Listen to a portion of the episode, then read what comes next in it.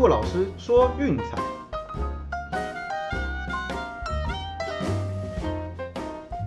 看球赛买运彩，老师教你前往拿白。大家好，我是骆老师，欢迎来到骆老师说运彩的节目。我今天早上的比赛看了，大家应该不止胃痛，这头都很痛嘛。哦，现在难得看到了一场八十四比八十这种九零年代比分的比数。好，就我想的就是凤凰城太阳对洛杉矶快艇的比赛。尤其是最后面啊，真的是打到大家都在归了，变成罚球大战。哦，那这样两边奇低无比的命中率哦，打这种八十几、八十几，就是继公路对篮网之后又一次回到九零年代哈，真的是复古风。那最后预测是过盘了，不过真的是看到真的是头头很痛，快吐血。我想大家下午还是休息一下，平复一下心情吧。哦，那昨天预测也就这一场过盘，那另外一场水手对白袜的比赛，原本因为下雨的关系已经延迟开打了，就打了两局之后雨又下下来，啊，最后比赛只好被迫延期。那至于欧洲国家杯的部分呢，丹麦四比零血洗威尔士，我看到这比数你可能不敢相信吧？那也确实啦，就是整场比赛丹麦都压着威尔士打，就像我们昨天预测分析提过的一样，威尔士完全没有攻击可言，从头到尾就是挨打挨打再挨打。哦找机会找看有没有定位球或者是防守反击拼一波就这样子而已没了，整场都是处于被动的状态。那当然喜到这样是是有点夸张啦。哦，不过这场比赛预测也是过了。那另外一场比赛，意大利是在延长赛以二比一击败奥地利。哦，那虽然最后意大利是赢球，不过到延长赛的话赌盘上是不算的，所以这场预测是比较可惜了。我们比如说奥地利这场表现，嗯，比预期的还要好很多。哦，面对意大利这种强一个档次的对手。居然能够招架住这猛烈的攻势，而且就是在控球组织的那个进攻上表现比预期的还要好很多很多哦，只能说看了一场精彩的好球了，也算是值回票价了。好了，那我们就进入今天的重点吧。NBA 东区冠军战第三战哦，回到亚特兰大，密尔瓦基公路对老鹰的比赛。这场比赛主场老鹰受让四分，大小是二二四。哦，那前面一场比赛我们都知道公路是血洗老鹰了。我这边还是要强调一下哈，就是说我们在挑选比赛的时候，千万不要有一场啊，前面那一场比赛赢这么多啦，公路赢定了，实力很悬殊哦。我们要做的事情是理性客观的判断，就是这个事件到底是不是极端值。如果说一支球队整天被大比分屠宰的话，好，那这这个是明显的趋势，我们可以去追。不过你算算看，一年下来，一支球队输二十分以上的比赛能有几场？好，就拿老鹰来说。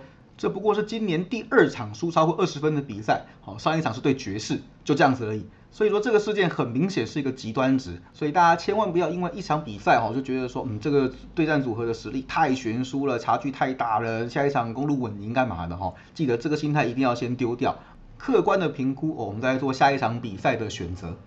好，那至于这场比赛怎么看呢？那也是前面提过一个观点哈，就是公路面对就是胜基球队，其实老实说打的是比较不好的哦。本季在客场面对胜率五成以上的球队，让分盘只有八胜十一败。哦，那客场面对胜率六成以上的球队，一胜五败。对，不用怀疑，那一胜就是前一战对篮网的 Game Seven 才拿下来的。啊，前一轮对迈阿密热火客场是赢的没错，不过迈阿密热火主场的胜率是五成八，所以是归类在五成那个族群的。也就是说，面对主场胜率超高的球队，嗯，基本上公路大部分时间是不过盘的。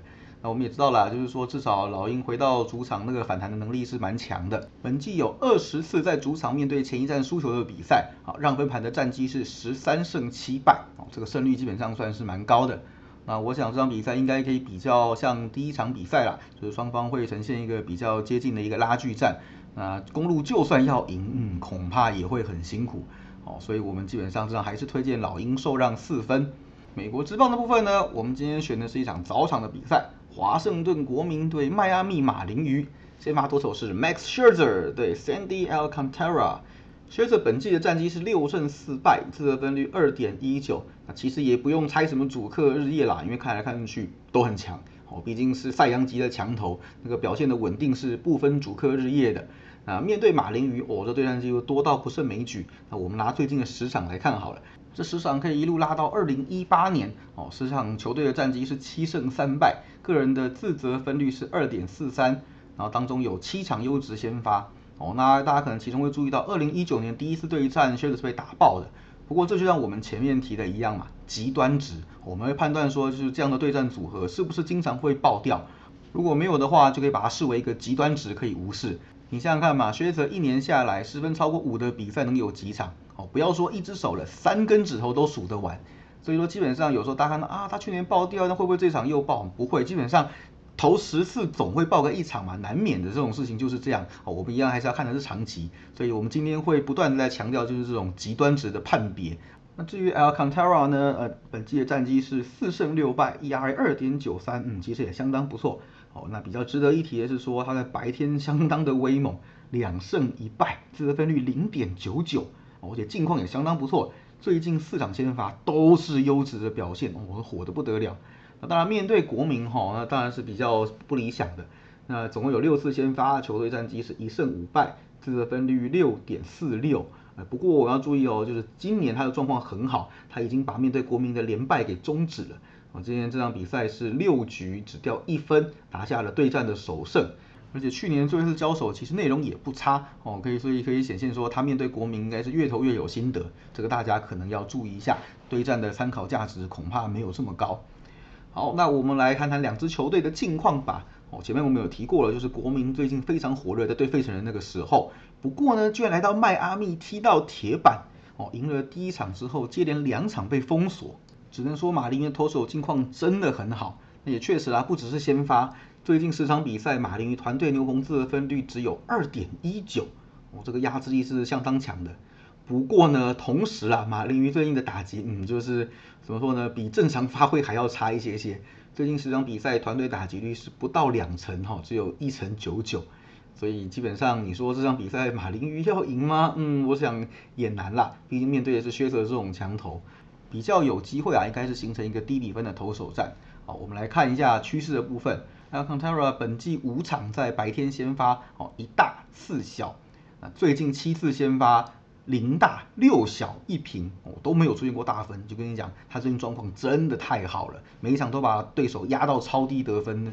哦，那学者的话就更不用提了，就是 其实队友也不太捧他场了。本季十四次先发三大十一小，那最近五次面对马林鱼是一大三小一平，最近六次先发通通是小分，啊，这也要归功于那队友平均一场比赛只帮他打三点三分，这么低的火力支援，嗯，要不小都难了。哦，所以基本上这场比赛我们的推荐是六点五小分，哦，要让分的大家请自行斟酌哦，前面已经解析过了，恐怕没这么容易。好，赶快来到欧洲国家杯吧！今天一样有两场比赛哦，就是凌晨十二点的荷兰对捷克，还有三点的比利时对葡萄牙。那先来看看荷兰对捷克这场哦，这场是在普斯卡斯球场，匈牙利举行，也是个中立场的比赛。那我们来看两队过去的对战记录哦，其实还蛮丰富的，都是在外围赛哦，就是有一四一五年那个欧国杯外围赛，两场比赛是捷克赢二比一和三比二。好，另外再往前推一点呢，是世界杯的外围赛，零四年和零五年两场都是荷兰二比零赢球。那再往前推呢，哎，又是欧国杯的外围赛，又是两队碰头。哦，这是在零三和零四年发生的事情。那这两场比赛，哎，又是捷克以三比一和三比二胜出。哦，不过一样啦，这个毕竟都是上个世代的资料哈，但是大家可以看看就好。那我们来看下小组赛的表现哦，当然荷兰无毋庸置疑的，在小组各项数据都是第一名，而且重点是只收到了一张黄牌，在防守上是相当的有纪律。那细腻度来讲，捷克恐怕就没有这么好了。那传球的成功率只有百分之七十五点九，这项数据是偏低的。那当然面对克罗埃西亚跟英格兰无可厚非，不过呢，荷兰也是同样等级的对手，这个可能会成为一个细腻度上最大的区别啊。另外就是他们收到了四张黄牌。两张是发在 Borio 身上，所以 Borio 这场比赛也确定是无法上阵。那左后卫的位置会由别人来替补，这也是无形中一个小小的损失。好，那怎么样来看啦？怎么荷兰的不论各方面的实力，攻守两端以及就是呃传控球的部分，都是比捷克来的强点。捷克这边最大的亮点就是前锋希克而已。那我想整体来说，荷兰基本上是技高一筹啦。那我们这场比赛的推荐还是荷兰让球半一。这边简单提一下哈，就是十六强的策略基本上会是以强队为主，因为毕竟这一轮的比赛强弱会比较悬殊，而且也不会像小组赛一样在那边归啊策略性的踢和啊避免受伤哦，没有领先一球都很危险，还是要积极进攻，所以我们在这个时候应该会以强队为主。那八强之后我们就再另外斟酌喽。好，至于三点的比赛呢，是由比利时对上葡萄牙哦，这场好看啦，一定要看。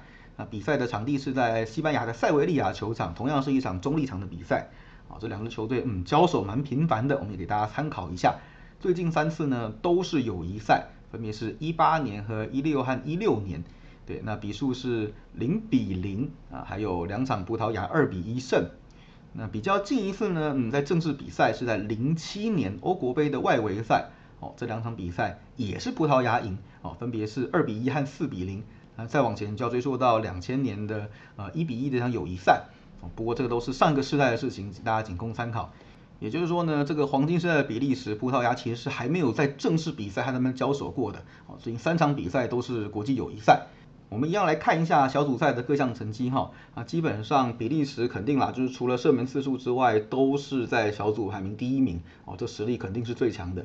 啊，葡萄牙其实诶，在这个死亡之组 F 组。各项数据其实都和德国、法国差距没有很多呢，两队的传球成功率都有超百分之八十八啊，基本上这场比赛的实力差距怎么样说不会太大。那最大的差别呢，就是在防守哦。我们知道比利时再怎么样，中后场的强度还是很深厚的。但葡萄牙可以看得出来啦，哦，前面两场比赛面对法国、面对德国，嗯，确实是有一些些比较招架不住的状况。面对对手的猛攻啊，尤其是这场比赛面对的对手，我们只能说，呃，攻击的状况是最好的哦，可能比法国和德国还还要来的强悍。所以在前面 C 罗带头撕裂对手防线的同时呢，嗯，后防能不能招架得住哦？我想这个会是这场比赛最大的重点哦。不要说进了一两球，然后马上又把它吐回去哦，那就尴尬了。那我们这场比赛还是看好比利时在比较优势的防守和中场控制能力的情况下。能够赢下这场比赛，我们推荐的是比利时让零球，哦，基本上还是选个平手没来的选项了，毕竟这场比赛的实力真的是比较接近。好，最后一样帮大家总结一下今天的推荐哦。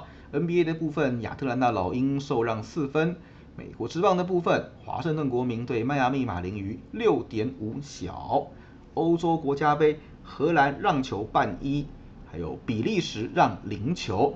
好，都记下来了吗？好啦，有空真的记得老师的节目还是多听啦。哦，就是我们要不要消费那个是其次，我希望说这边提供一些正确的观念，不要说在呃帮你赢钱那是其次，重点是希望大家至少在能够在运彩当中得到乐趣，还有重点是存活，一定要先有正确的观念和心态哦，才能在这个游戏中玩的长长久久。哦，真的我在这个博弈圈待太久，这种来来去去的看多了一堆讲的什么干话啦，就是哪些人讲的什么话。大概过没多久就要跑路了哦，这个真的真的看很多是血血泪经验啦，哦，也是给大家参考一下，希望大家都能够在游戏中获得乐趣，并且赚到零用钱。好，那今天的节目到这边告个段落，喜欢的话记得分享订阅我们的频道，并到粉丝团按个赞哦。我是骆老师，我们明天见，拜拜。